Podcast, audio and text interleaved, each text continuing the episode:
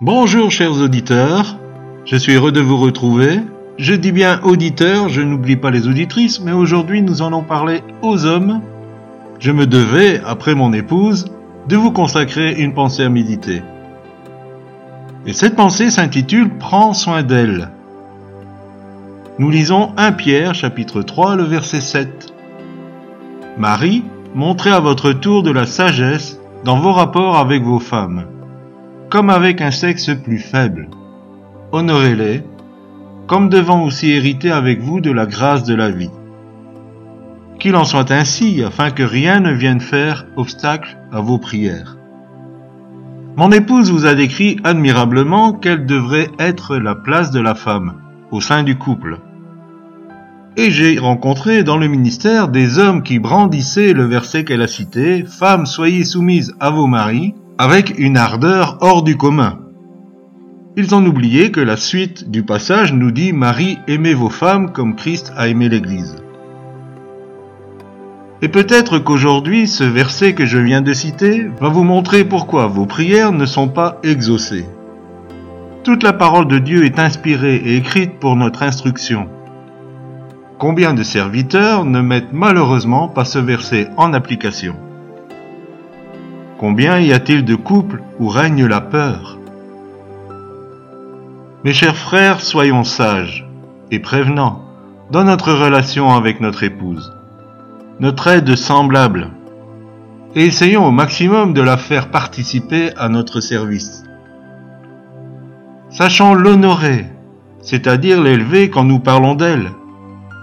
Cela fait combien de temps qu'elle n'a pas entendu de ta bouche un compliment? C'est si facile de voir la paille, au lieu de ses qualités nombreuses. Notre épouse est plus fragile et sensible que nous. Elle a besoin de douceur et de tendresse, pas d'un mari qui lui fait peur, et qui ne voit en elle qu'une machine à laver, ou pire encore. C'est pourquoi l'homme quittera son père et sa mère et s'attachera à sa femme, et ils deviendront une seule chair, nous dit Genèse 2, 24. Être amoureux n'est pas suffisant. Il faut travailler à l'attachement. Pour cela, il faut ranimer la flamme jour après jour, en étant conscient que j'ai une responsabilité, celle de mettre mon épouse dans une atmosphère de sécurité, de joie et de douceur. Je pense que c'est suffisant et je vous demande d'avoir une bonne réflexion par rapport à cette pensée.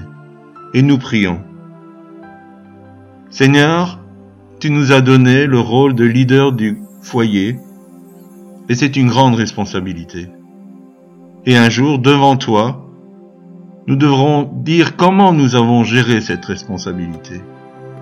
Je te demande que les hommes qui m'écoutent prennent leur rôle au sérieux, qu'ils prennent leur place, qu'ils ne soient pas absents ou démissionnaire, qu'il ne soit pas non plus celui qui fait peur dans la maison, mais qu'au contraire, tu fasses de nous des hommes remplis de joie, de paix et de douceur, et que nous puissions répandre autour de nous et avant tout dans notre maison l'amour que tu nous as donné.